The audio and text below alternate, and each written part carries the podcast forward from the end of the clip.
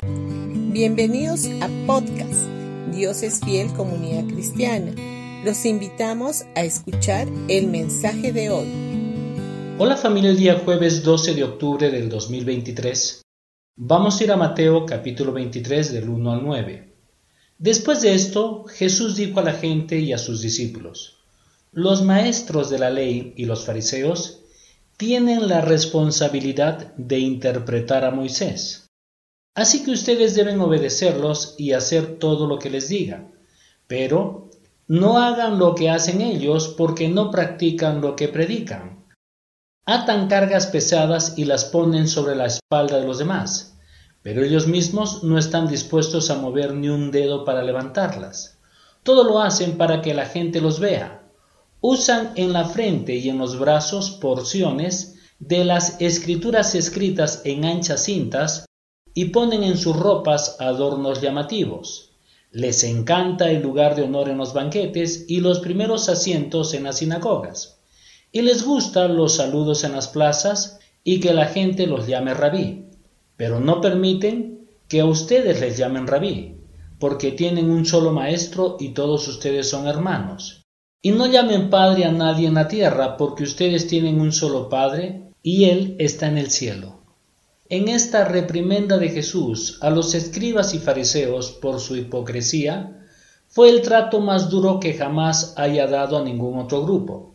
Lo hizo públicamente ante la multitud, que eran personas hipócritas y que querían solo impresionar. Jesús había enfrentado muchas batallas previas con los escribas y fariseos.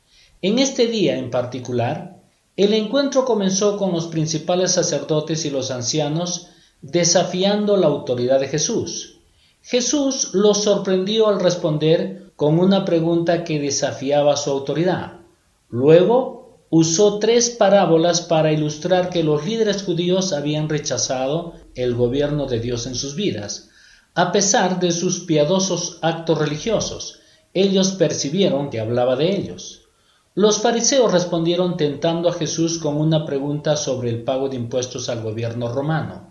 Luego los saduceos intentaron detener a Jesús con una pregunta sobre la resurrección y finalmente un intérprete de la ley trató de atraparlo con una pregunta sobre el mandamiento más grande. A Jesús le fue tan bien en cada prueba que después de eso nadie se atrevió a hacerle pregunta alguna. Luego Jesús preguntó a sus líderes que se suponía que debían saberlo todo, una pregunta que ninguno de ellos pudo responder, estos judíos que se enorgullecían en tener conocimientos superiores, fueron totalmente humillados por un hombre que nunca había asistido a un seminario religioso.